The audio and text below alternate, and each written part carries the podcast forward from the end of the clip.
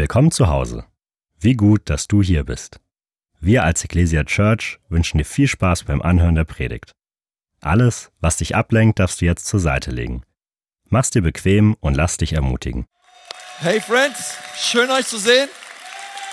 Super, dass ihr da seid. Hey, herzlich willkommen. Wir feiern ja nicht nur in Nürnberg Gottesdienst, sondern auch in Ansbach, in Erlangen und viele, viele Leute sind auch online mit dabei. Hey, wie wär's, wenn wir uns nochmal gegenseitig einen Applaus geben, oder? Hey, so cool. Ey, ich bin so begeistert über jeden, ähm, der da ist. Ich freue mich echt, ähm, dass wir einfach in Gottes Haus zusammenkommen, sonntags gemeinsam Jesus feiern. Ich freue mich über diese 21 Tage des Gebets und über all das Gute, was Gott tut in unserer Mitte. Und ähm, komm on, wer ist begeistert, einfach im Gottes Haus zu sein? Ich, ich, ich liebe es einfach. Hey, es ist so stark, dass du da bist. Weißt du, wir befinden uns gerade in einer Predigtserie, auch wenn du vielleicht das erste Mal da bist, ähm, über das Buch Daniel. Und die Predigtserie, die heißt Daniel Dilemma. Und äh, wir reden über dieses Dilemma, in dem Daniel steckte, weil Daniel war in Babylon also er war auch in einer babylonischen Kultur. Er wurde ja, als er 15 Jahre alt war, nach Babylon verschleppt, 1500 Kilometer von seiner Heimat entfernt. Ähm, es war so, dass die Babylonier nach Jerusalem gekommen sind, nach Israel gekommen sind und ähm, danach wurden ein Großteil des Volkes ins Exil geschickt und so auch Daniel und seine drei Freunde. Und sie waren in Babylon. Daniel war 15 Jahre alt und er war dort, 90, er war bis, bis er dort starb, 90 Jahren war er in Babylon, sein ganzes Leben hat er dort verbracht. Er überlebte vier Könige ähm, und äh, wusste, glaube ich, so gut wie kein anderer, was es bedeutet, den Gott Abrahams, Isaaks und Jakobs zu lieben, ähm, wirklich sich auf das Wort Gottes zu stellen und gleichzeitig von außen in einer völlig anderen Kultur, wo andere Götter angebetet werden, wo es andere Maßstabe, Maßstäbe und Werte gab, in dieser Kultur trotzdem wirklich stehen zu bleiben. Auf dem Wort Gottes, Jesus zu vertrauen, auch wenn alle anderen sich beugen. Zu sagen, Jesus, ich lebe für dich. Und ich glaube, dass wir von Daniel deswegen ganz, ganz viel lernen dürfen. Ähm, du und ich, wir ganz persönlich. Und vielleicht kennst du auch immer wieder diese Spannung ja, in deinem eigenen Leben. Du merkst, wir streichen Gott aus den Schulbüchern und vielleicht wird in deiner Schule werden andere Werte gelehrt, eine andere Vorstellung von Sexualität, ähm, eine andere Vorstellung von ähm, Geschlechteridentität und, und diese Dinge. Und wir werden herausgefordert, ja schon im Schulalter, ähm, wirklich zu, uns, uns zu fragen, hey, was ist meine Identität? Wofür stehe ich ein? Was darf ich glauben? Vielleicht erlebst du es auch an der Uni. Vielleicht studierst du sogar Theologie, ja, und du merkst immer wieder, selbst von Professoren, das Wort Gottes wird in seiner Wahrhaftigkeit und in seinem Ursprung und in seiner Glaubwürdigkeit immer wieder in Frage gestellt. Ähm, oder du arbeitest ja in deiner Firma, dein Chef bittet dich immer wieder darum, irgendwelche krummen Dinger zu drehen, ja. Ähm, und du merkst einfach in, in Film, in den, in den Dingen, die, die du liest, in den Nachrichten, auf sozialen Medien, immer und immer wieder werden wir herausgefordert ähm, und unser Glaube in Frage gestellt und du und ich immer wieder gechallenged, und wirklich zu fragen, hey, auf was stehen wir eigentlich? Ähm, ist die Bibel unser Maßstab? Dürfen wir in einer Kultur, die gottlos ist, wirklich Gott groß machen und ihn erheben? Und sind wir bereit, für Jesus einzustehen, koste es, was es wolle? Und koste es, was es wolle, ist immer schnell gesagt. Bis es irgendwann mal uns trifft. Bis es irgendwann mal, äh, bis wir an der Reihe sind und, und, und wir wirklich herausgefordert werden und Leute sagen, hey, Entweder die Arbeitsstelle oder dein Glaube. Hey, entweder du sagst das oder du fliegst, ja. Ähm, und ich glaube, diese, diese Herausforderung, das ist nicht nur etwas, was vor 2500 Jahren Daniel widerfahren ist, sondern ich glaube, wir alle haben das mehr oder weniger in unserem Leben schon mal erlebt. Und ähm, wir leben schon lange nicht mehr in einem christlichen Abendland, aber in Deutschland leben immer noch viele Christen, Amen. Ähm, viele Menschen, die Jesus lieb haben.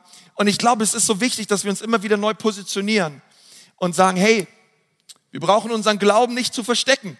Ja, wir brauchen uns nicht zu schämen für Jesus. Er hat sich nie für uns geschämt, sondern wir dürfen Ähm, wir dürfen Farbe bekennen, wir dürfen Jesus bekennen, wir dürfen, wir dürfen stolz darauf sein, was Jesus Christus für uns getan hat und ähm, dankbar dafür sein. Und wir wollen ähm, deswegen wirklich stehen auf, auf dem Wort Gottes. Wir wollen stehen auf Gnade und stehen auf Wahrheit. Und, und das hinzukriegen, ja, wirklich Menschen zu lieben und gleichzeitig keine Kompromisse mit dem Wort Gottes einzugehen, das ist das, was wir vereinen wollen auch ähm, durch diese Predigtserie. Ähm, mein Pastor Chris Hodges hat dann ein super Buch drüber geschrieben auch. Ähm, das heißt auch Daniel Dilemma, das kann ich sehr empfehlen.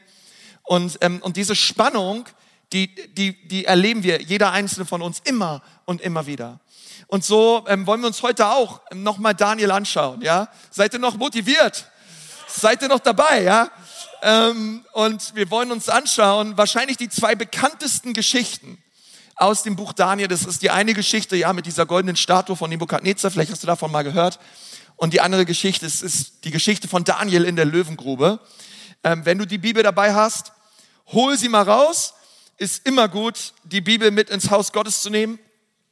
Ähm, und wir wollen uns einen, heute einer ganz großen Prüfung, eine große Prüfung anschauen. Und ich glaube, auch vor dieser Prüfung werden wir alle gestellt werden. Und ähm, ich habe deswegen dieser Predigt den Titel gegeben, der Kampf um deine Anbetung. Der Kampf um deine Anbetung. Es ist ein Kampf ähm, um unsere Anbetung. Und wir schauen uns mal Daniel 3 an, die Verse 1 bis 6.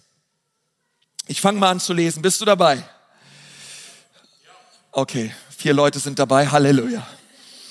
König Nebukadnezar kannst auch Nebu sagen, ja, König Nebu, ließ ein goldenes Standbild anfertigen und in der Ebene von Dura in der Provinz Babylon aufstellen. Ja, also er ließ so ein Ding anstellen, so eine Statue. Guck mal, es war 30 Meter hoch und drei Meter breit.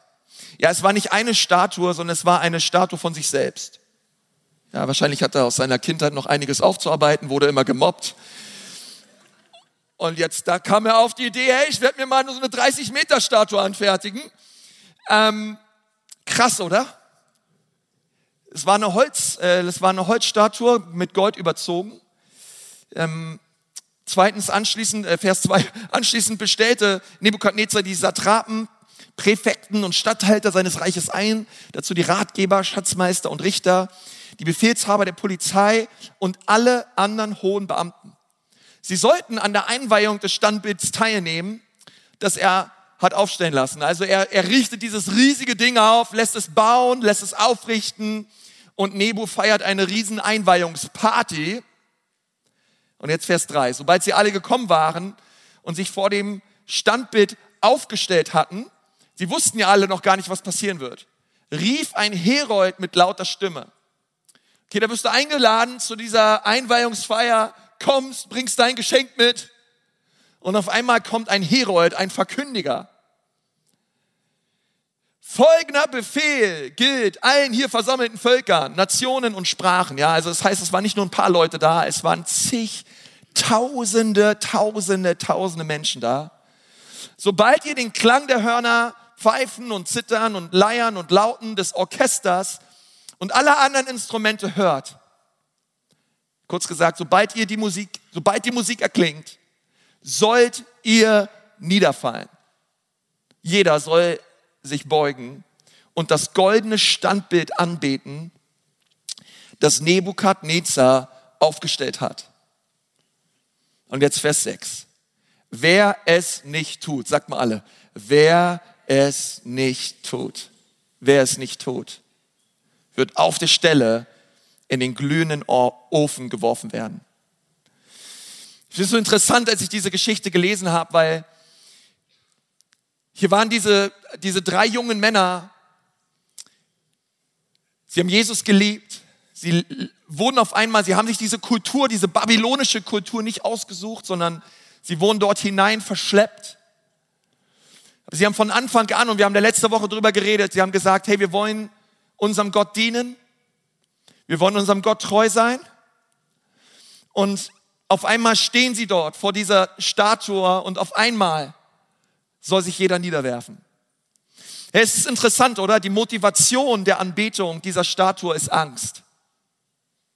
aus Angst heraus. Wer es nicht tut, wird in den Feuerofen geworfen werden. Hey, ist irgendwer dankbar, dass unsere Motivation, um Jesus Christus anzubeten, Liebe ist? Wir beten ihn nicht an, weil wir Angst haben. Wir beten ihn an, weil wir ihn lieben. Wir beten ihn an, weil er aller Anbetung würdig ist. Der Antichrist oder ein babylonisches System arbeitet immer mit Angst. Menschen müssen etwas tun. Wenn sie es nicht tun, gibt es Konsequenzen. Und in diesem Fall war die Konsequenz sogar, du wirst mit deinem Leben dafür bezahlen, du wirst in den Feuerofen geworfen werden. Nun, das ist die erste Geschichte. Nun, ich glaube, dass Daniel, das Buch Daniel, es ist ein prophetisches Buch. Daniel war ein Prophet. Und obwohl wir uns heute Geschichten anschauen, die vor 2500 Jahren passiert sind, sind es nicht einfach nur Geschichten, die damals passiert sind, sondern ich glaube, es sind prophetische, diese Geschichten sind prophetische Geschichten. Sie, haben, sie weisen auch prophetische Merkmale auf, die immer noch wichtig für uns sind heute in der letzten Zeit. Ähm, ab Kapitel 6, und wir werden uns damit auch in der letzten Predigt beschäftigen, ähm, die Kapitel 6 bis 12 sind sehr prophetische Kapitel. Kein Buch wird in der Offenbarung häufiger zitiert ähm, als das Buch Daniel. Und ähm, wir wollen uns jetzt mal äh, die zweite Geschichte anschauen. Daniel in der Löwengrube. Könnt ihr mal einer ganz kurz Wasser geben? Ich weiß auch nicht wieso. Ähm, Daniel in der Löwengrube. Danke, Simon. Du bist ein Mann, der mir das Wasser reichen kann.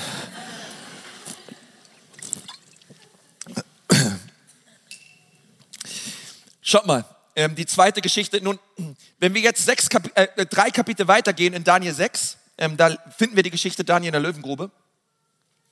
Ähm, da musst du wissen, dass in der Zeit historisch etwas passiert ist. Die Meder und die Perser östlich von Babylon, also Babylon im heutigen Irak, sind eingefallen. Sie haben die Babylonier besiegt und es gab einen neuen König und dieser neue König, Daniel war immer noch da, die drei Freunde waren auch immer noch da. Sie haben dort gelebt. Und dieser neue König hieß Darius. Nun, Nebukadnezar hat Daniel nicht gemocht. Also er hat ihn nur instrumentalisiert, für seine Zwecke gebraucht. Aber Darius hat von Daniel gehört und hatte Respekt vor ihm. Bei Darius war es so, hey, dieser Daniel, das ist wirklich irgendwie ein, ein, ein cooler, ein, ein, standhafter Mann, ein, ein echter Prophet. Er hat davon gehört, selbst die Meder und Perser haben von Daniel gehört, was er dass er ein, Traumdeut ein Traumdeuter war, dass er Weisheit hatte. Und Darius hatte Respekt vor Daniel. Und, und Darius hatte ähm, Daniel angestellt, auch an seinem Hof, aber es gab noch viele andere Leute, die dort natürlich beschäftigt waren. Und all die anderen Leute, sie waren immer sehr neidisch auf Daniel. Weil Daniel hatte mehr Weisheit, Daniel ähm, hatte Gunst beim König. Und so haben sie etwas gesucht, um Daniel zu Fall zu bringen. Und das finde ich sehr interessant, weil sie, haben, sie konnten nichts an seinem Charakter finden. Sie konnten nichts an seiner Integrität bemängeln. Also suchten sie etwas bei seinem Glauben. Also Charakter, no go. Der Typ lebt rein, der Typ ist der Hammer, der Typ ist integer. Aber vielleicht können wir etwas finden an seinem Glauben, womit wir ihn kriegen können und, ähm, und dadurch ihn beseitigen können. Daniel 6, die Verse 5 bis 10. Da versuchten die anderen Minister zusammen mit den Satrapen Daniel wegen seiner Amtsführung anzuklagen, aber sie konnten keinen Grund, sag mal keinen Grund. Hey, sie konnten keinen Grund zur Anklage finden und keine Korruption entdecken, denn er war weder nachlässig noch bestechlich. Halleluja. Vers 6. Da sagten sie sich, wir haben bei diesem Daniel nichts in der Hand es sei denn, wir finden im Gesetz seines Gottes etwas gegen ihn. Darauf eilten sie aufgeregt zum König und sagten, der König Darius lebe ewig. Alle Minister des Reiches, die Satrapen, die Ratgeber, die Verwalter sind übereingekommen, dich zu bitten, folgende Verordnung zu erlassen. Wer in den kommenden 30 Tagen eine Bitte an irgendeinen Gott oder Menschen richtet, außer an dich, König, soll zu den Löwen in die Grube geworfen werden gibt dem Gebot die Form eines offiziellen königlichen Erlasses, der nach dem Gesetz der Meder und Perser nicht geändert oder aufgehoben werden darf. Und jetzt Vers 10. König Darius ließ den Erlass anfertigen und er schrieb ihm, Nun, damals war das so, wenn du wirklich was gesagt hast, hast du es gesagt und dann ist es raus, ja. Und er hat einen Erlass, Erlass ergeben und hat gesagt, okay, so soll es sein. Sie haben ihn verführt in etwas hinein. Ähm, und ich finde es mega interessant, weil diese beiden Geschichten sind so ähnlich, aber doch sehr unterschiedlich. In der ersten Geschichte geht es darum, dass etwas angebetet werden muss. Und wenn du es nicht anbetest, wirst du getötet werden.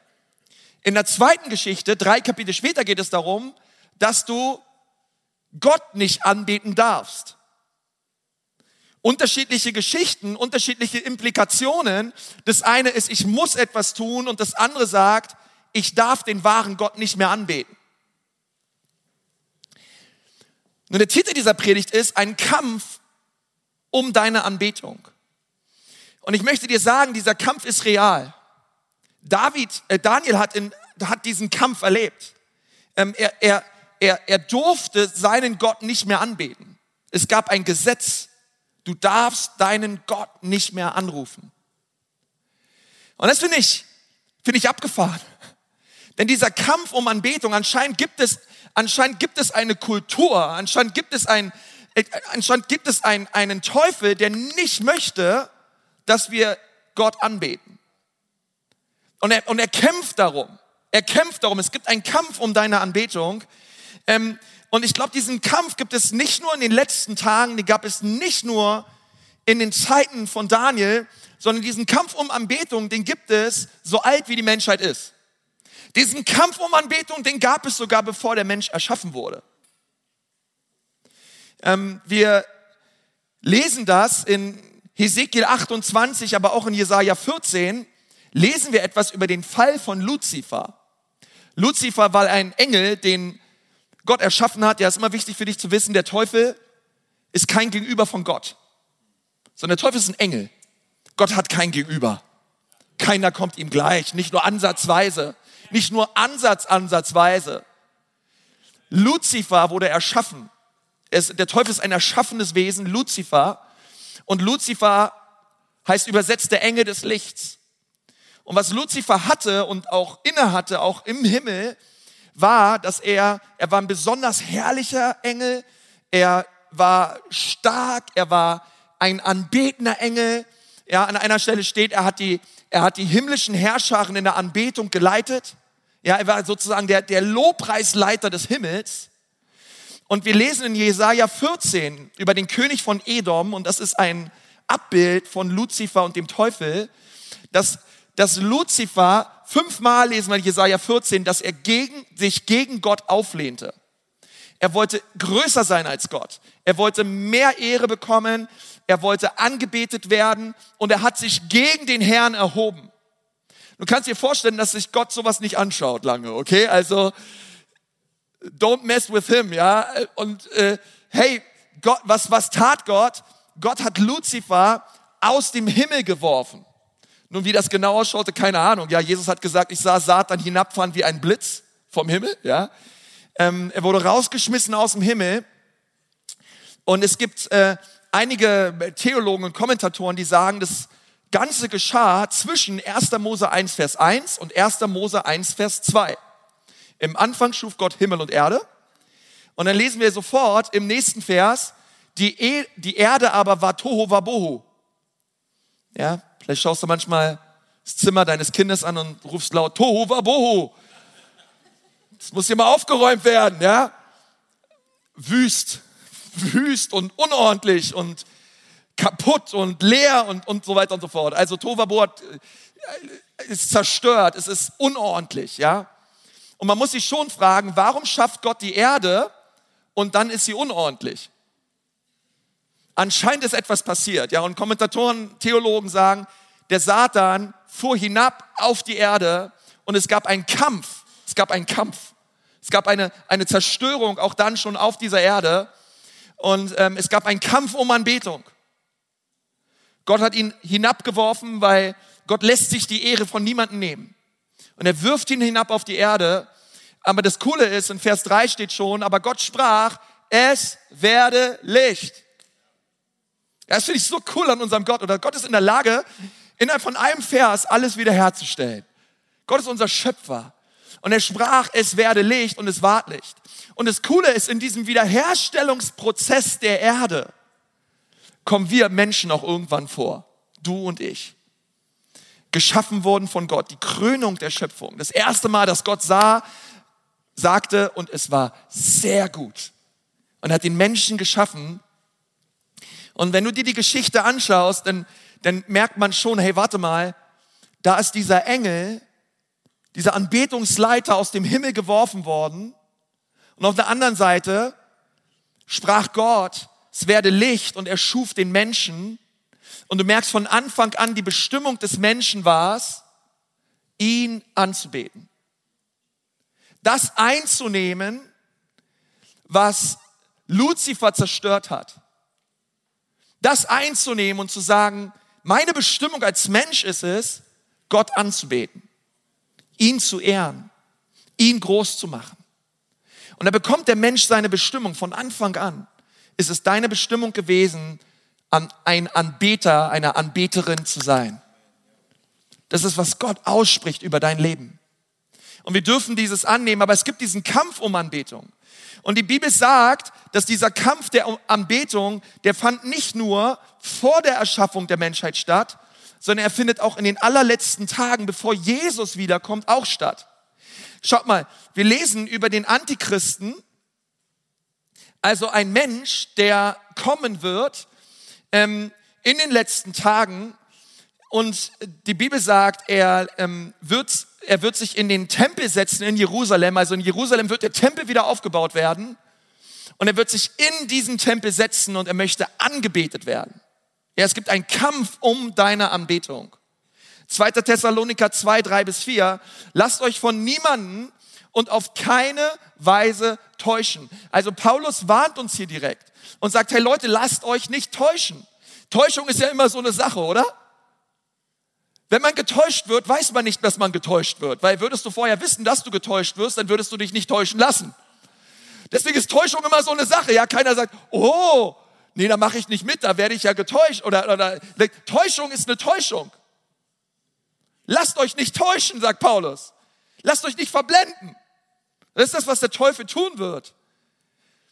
Und er sagt, zuerst muss der Aufruhr gegen Gott kommen und der Mensch der Gesetzlosigkeit, das ist der Antichrist, der zur Vernichtung bestimmt ist. Ist doch schon mal cool, oder? Die Bestimmung des Antichristen ist Vernichtung. Gott sagt von Anfang an, den Typen, wenn ich sowas von vernichten und platt machen, hast du noch nicht gesehen. Der zur Vernichtung bestimmt ist, muss auftreten, aber er muss kommen. Gott hat es so vorgesehen. Er wird kommen, er muss kommen. Und Vers 4, er wird sich auflehnen und über alles hinwegsetzen, was Gott oder Heiligtum genannt wird. Er wird sich einfach hinwegsetzen. Er wird unheilig sein, bis er sich schließlich im Tempel Gottes niederlässt und sich dort für Gott ausgibt. Menschen werden kommen und Menschen werden ihn anbeten. Ein Kampf um deine Anbetung. Nicht nur vor der Welt, sondern auch in den allerletzten Tagen und auch in der Kultur, in der wir leben. In der ersten Geschichte lautet es, hey, wirf dich nieder und bete an. Wenn du es nicht tust, wirst du sterben. In der zweiten Geschichte, du darfst deinen Gott nicht anbeten. Wenn du es tust, gibt es Konsequenzen. Und ich frage mich, hey, was können wir tun, prophetisch hinausnehmen für unsere Zeit, für unser Leben? Ich glaube, das Erste, was eine Babylon-Kultur will, das Erste, was der Antichrist will, nenn es, wie du es möchtest, ist er möchte immer den Menschen über Gott erheben. Das ist das Erste, was der Teufel gesagt hat zu Adam und Eva. Esst von der Frucht und ihr werdet sein wie Gott. Er möchte den Menschen über Gott erheben. Und ich glaube, dass wir in einer Zeit leben, wir leben in einer sehr hedonistischen Gesellschaft. Das bedeutet, hey, solange dich etwas glücklich macht, tu es. Lebe so, wie du dich fühlst. Es gibt nicht wirklich einen Maßstab mehr. Es gibt nicht wirklich, es gibt nicht wirklich, es gibt nicht wirklich eine Wahrheit mehr, sondern Wahrheit ist das, was du für Wahrheit erklärst. Und wir sehen das immer, immer stärker kommen. Ähm, wir sehen das auch in einer Vermischung der Religionen. Wir sehen das in der, in der Ethik, selbst in der Ethik der, der Großkirchen und der, der evangelischen Landeskirche in unserem Land. Wir sehen es immer stärker kommen, dass ähm, man einfach nur noch über Gott redet. Ähm, alle Großreligionen, wir, wir glauben ja alle das Gleiche. Und es ist eigentlich egal, ob wir jetzt Mohammed sagen, Vishnu sagen oder Jesus sagen. Es ist alles okay. Hey, lasst mich euch was sagen. Die drei großen Religionen, ähm, viele Leute sagen, hey, die sind doch fundamental, es ist alles gleich, oberflächlich, ein paar Unterschiede. Genau das Gegenteil ist wahr. Sie sind fundamental verschieden und höchstens an der Oberfläche weisen sie einige Gemeinsamkeiten auf. Aber ein Konzept, dass ein Gott gekommen ist, eine Wahrheit, dass Gott selbst gekommen ist auf diese Erde. Frag irgendwen, der an irgendetwas anderes glaubt, ist dein Gott für dich gestorben? Ist dein Gott für dich gestorben. Jesus hat etwas für dich getan, was niemand sonst für dich tat. Er ist am Kreuz für dich gestorben. Er hat all deine Schuld auf sich genommen. Und er ist nach drei Tagen wieder auferstanden und er ist dir gegenüber gnädig gestimmt. Sind wir dankbar dafür überhaupt heute an diesem Tag? Ich weiß nicht. Ich, ich, hey, hey,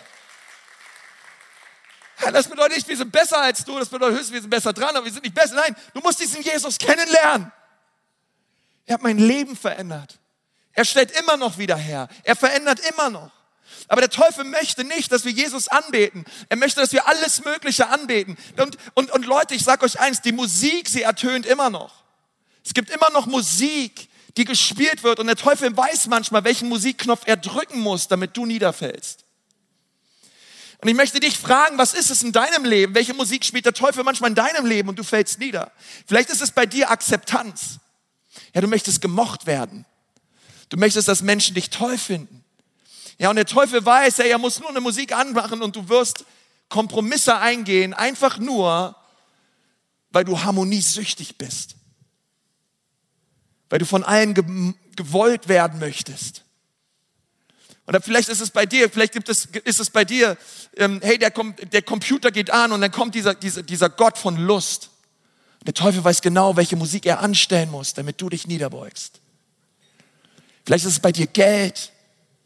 Vielleicht ist es bei dir Ansehen, Macht, Stolz. Welche Musik ist es in deinem Leben? Und du merkst einfach immer wieder, du, du beugst die Knie keiner von uns hat eine 30 Meter Statue im, im Garten stehen aus Gold und wir, ist völlig klar. Come on.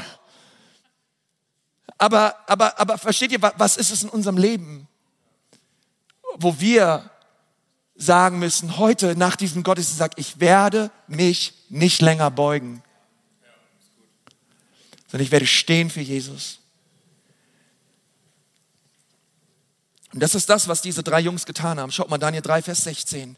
Shadrach, Meshach und Abednego erwiderten dem König Nebukadnezar, wir haben nicht die Absicht, uns vor dir zu verteidigen. Hey, das sind Teenies. Come on, wo sind die jungen Leute in unserer Church? Die aufstehen und sagen, hey, weißt du was, wir müssen uns gar nicht von dir verteidigen. Wir müssen, wir brauchen Jesus gar nicht zu verteidigen. Der kann sich gut genug selber verteidigen. Aber was wir tun werden, ist, wir werden für diesen Jesus stehen, koste es, was es wolle.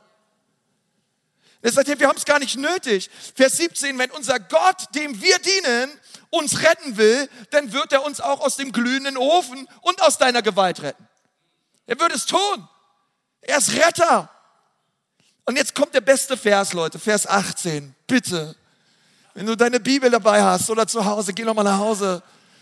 nimm einfach Daniel 3, Vers 18 und markier einfach alles, mal an die Seite zehn Ausrufezeichen, schreib Lebensvers daneben oder mach irgendwas. Vers 18, und wenn nicht, das finde ich gut, wir brauchen manchmal auch eine und wenn nicht Theologie. Ja, manchmal ist dieses, ah, Gott wird schon tun. Gott wird schon tun. Wir Pfingstler und Charismatiker, oh, Gott wird schon tun. Aber haben wir auch eine und wenn nicht Theologie? Zu sagen, hey, und wenn es nicht passiert? Und wenn es nicht passiert, sollst du König dennoch wissen, dass wir deinen Göttern nicht dienen und dein goldenes Bild nicht anbeten werden. Punkt. Auf gar keinen Fall. Mach mit uns, was du willst. Wir werden die Knie nicht beugen. Oh, der Herr Jesus, taufe uns mit Mut. Taufe uns mit einem neuen Feuer. Dieses Feuer, was aus Shedrach, auf, auf Shadrach, Meshach und Abednego war, dass es auch auf uns kommt, dass es auf eine junge Generation kommt, die sagt, Jesus, wir werden für dich brennen. Herr, wir werden nicht länger unser Leben verplempern in Nebensächlichkeiten. Wir werden nicht länger unser Leben verplempern in irgendwelche Videogames, in irgendwelche, in irgendwelche, in irgendwelche Staffeln, in irgendwelche Dinge, die völlig unnütz sind, Herr sondern Jesus, wir werden fasten und wir werden beten und wir werden dich suchen, dass du kommst und unser Land erwächst. Eine junge Generation mit Vätern und Müttern im Glauben, die aufstehen und sagen, Jesus, heil unser Land. Von Nord bis Süd und Ost bis West, Jesus. Deutschland soll dir gehören. Tu etwas, Jesus, hinein. Komm ins, komm ins ganze politische System. Komm ins Finanzsystem hinein, Gott. Wir brauchen deine Herrlichkeit, Herr. Und wir wollen nicht länger rumeiern, Herr. Wir wollen nicht länger Spielchen treiben, sondern wir wollen fasten und wir wollen beten. Für einige von euch ist es dran zu fasten. Zu fasten. Manche Dinge ändern sich erst, wenn wir fasten und beten. Und du fängst an zu fasten und fängst an, Gott zu suchen. Du sagst, Gott, erwecke meine Schule. Gott, erwecke meinen Campus. Gott, erwecke meine Firma. Erwecke mein Team. Erwecke meine Verwandten, meine Freunde. Dass wir anfangen, sagen, Gott, oh, wir werden neu für dich einstehen und für deine Sache. Wir werden dich anbeten.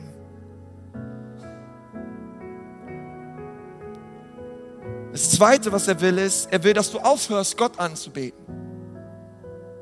Er will, dass du aufhörst, Gott anzubeten. Es ist ein Kampf um deine Anbetung. Was hat Daniel getan? Was hat Daniel getan? Daniel 6, Vers 11. Als Daniel erfuhr, dass der Erlass abgefasst worden war, ging er in sein Haus. Oh Leute, jetzt geht's ab. Im Obergeschoss hatte er offene Fenster. Dreimal täglich kniete er nieder, um seinen Gott zu preisen und ihn anzubeten ey, der hat ein, der war so gut drauf. Dieser Daniel. Und so tat er es auch jetzt. Da stürmten jene Männer hinein, fanden Daniel, wie er seinen Gott anbetete und ihn sogar anflehte. Daraufhin gingen sie zum König und brachten das königliche Verbot zur Sprache. Hast du nicht einen Erlass unterschrieben, dass jeder, der in den nächsten 30 Tagen vor irgendeinem anderen Gott oder Menschen etwas erbittet, außer vor dir, o oh König, zu den Löwen in die Grube geworfen werden soll? So ist es, erwiderte der König. Es geht unwiderruflich, unwiderruflich nach dem Gesetz der Meder und Perser, das nicht aufgehoben werden darf. Daniel, du darfst deinen Gott nicht anbeten. Was tat Daniel? Er ging in sein Zimmer und betete seinen Gott an. Dreimal am Tag. Er rief zu Jesus. Er betete. Er betete für seinen König. Er betete für sein Land. Er rief Gott an. Und weißt du, als Darius das hörte, Darius hat Daniel gemocht. Aber als diese anderen Statthalter ihn ergriffen haben und ihn dann hineingeworfen haben in die Löwengrube, Darius konnte die ganze Nacht nicht schlafen. Er hat gesagt, oh Mann. Und am nächsten Morgen ging er zu dieser Löwengrube und er hat reingerufen, Daniel, lebst du noch?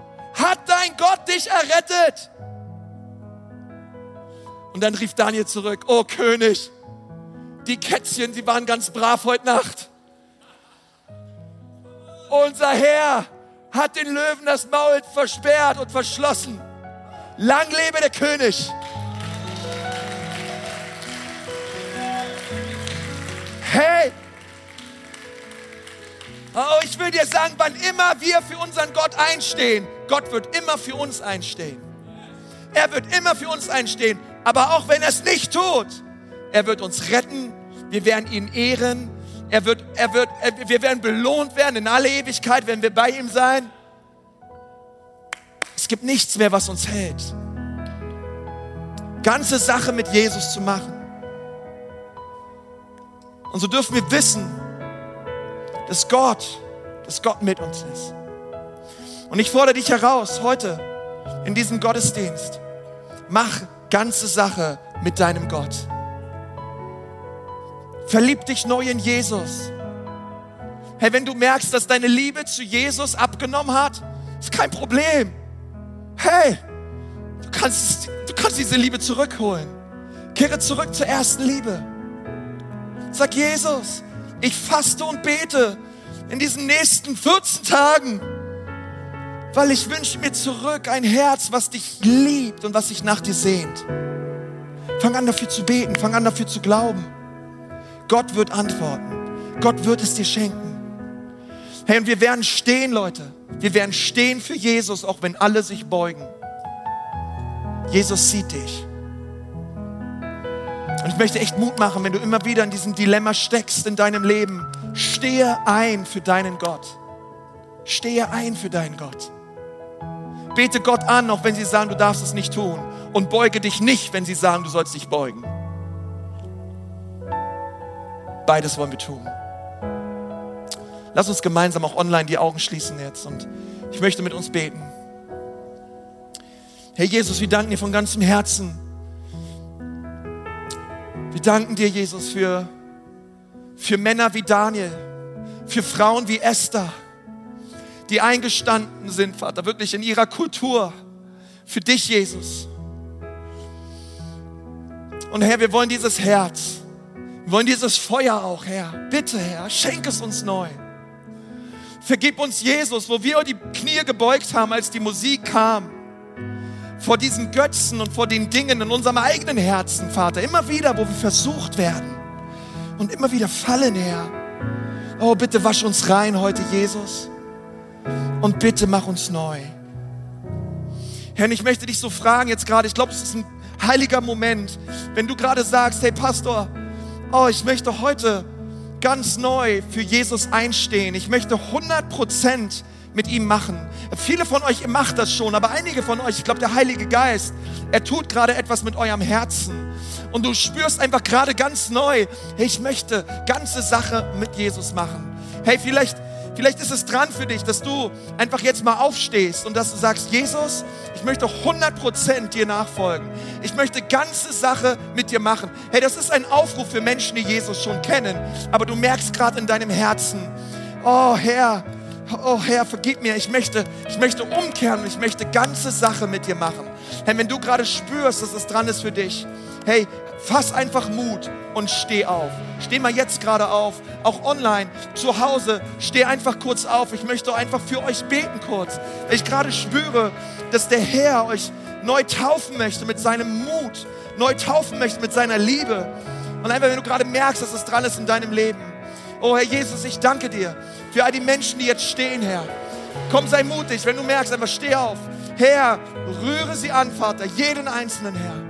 Taufe sie mit deinem Feuer und mit neuer Kraft, Herr. Komm du, Vater, mit einer neuen Kühnheit in ihr Leben. Und Herr Jesus, wir bekennen unsere Götzen. Wir bekennen, Jesus, wo wir uns niedergekniet haben. Und wir bitten dich um Vergebung. Wir bitten dich, dass du unsere Herzen neu ausrichtest und uns reinigst, Jesus, von aller Unreinheit, uns reinigst vor aller Ungerechtigkeit und uns neu, neu machst, jetzt gerade, jeden Einzelnen, jeden Einzelnen in Jesu Namen. Oh, empfange seine Liebe für dich. Empfange seine Güte für dein Leben. Empfange es jetzt gerade. Oh, Jesus liebt dich. Jesus liebt dich. Stehe ein für ihn. Wer vor Gott, wer vor Gott die Knie beugt, kann vor Menschen aufrecht stehen. Wer vor Gott die Knie beugt, kann vor Menschen aufrecht stehen. Danke. Dürft euch gerne hinsetzen. Herr, und dann sind andere Leute hier. Du hast noch nie wirklich eine Entscheidung getroffen für Jesus. Zu sagen, Jesus soll mein Herr sein, Jesus soll mein Retter sein. Vielleicht bist du zum ersten Mal hier im Gottesdienst oder du kommst schon länger, aber du hast noch nie eine wirkliche Entscheidung getroffen. Ja, so wie man zu einem Lebenspartner Ja, ich will sagt, hast du noch nie so richtig Ja, ich will zu Jesus gesagt. Und ich glaube, heute ist es dran in deinem Leben, Ja, ich will zu Jesus sagen. Und wenn du merkst, es ist Zeit, du brauchst dafür nicht aufstehen, du brauchst dafür nicht hier nach vorne kommen, aber wir alle die Augen geschlossen haben, wer ist heute hier und will, ja, ich will zu Jesus sagen? Heb doch mal deine Hand. Wer ist da und sagt, Jesus, ich will. Ich sage Ja zu dir. Heb sie einfach hoch und sag, Jesus, rette mich. Dankeschön, Dankeschön, Dankeschön, Dankeschön, Dankeschön. Einige Leute, super. Danke. Auch hier vorne, super. Super. Könnt ihr Hände gerne runternehmen. Herr Jesus, ich danke dir von ganzem Herzen für jeden, der sich gemeldet hat. Und ich lade dich einfach ein, dass du dort, wo du gerade sitzt, dass du einfach jetzt sagst, Jesus, sei du mein Herr. Ja, ich will. Ich will, dass du mein Herr bist. Ich will, dass du mein Retter bist. Bitte vergib mir meine Schuld und mach mich heute neu. Amen. Amen. Amen. Wir sind am Ende angekommen und sagen dir von Herzen Dank fürs Dabeisein und Zuhören.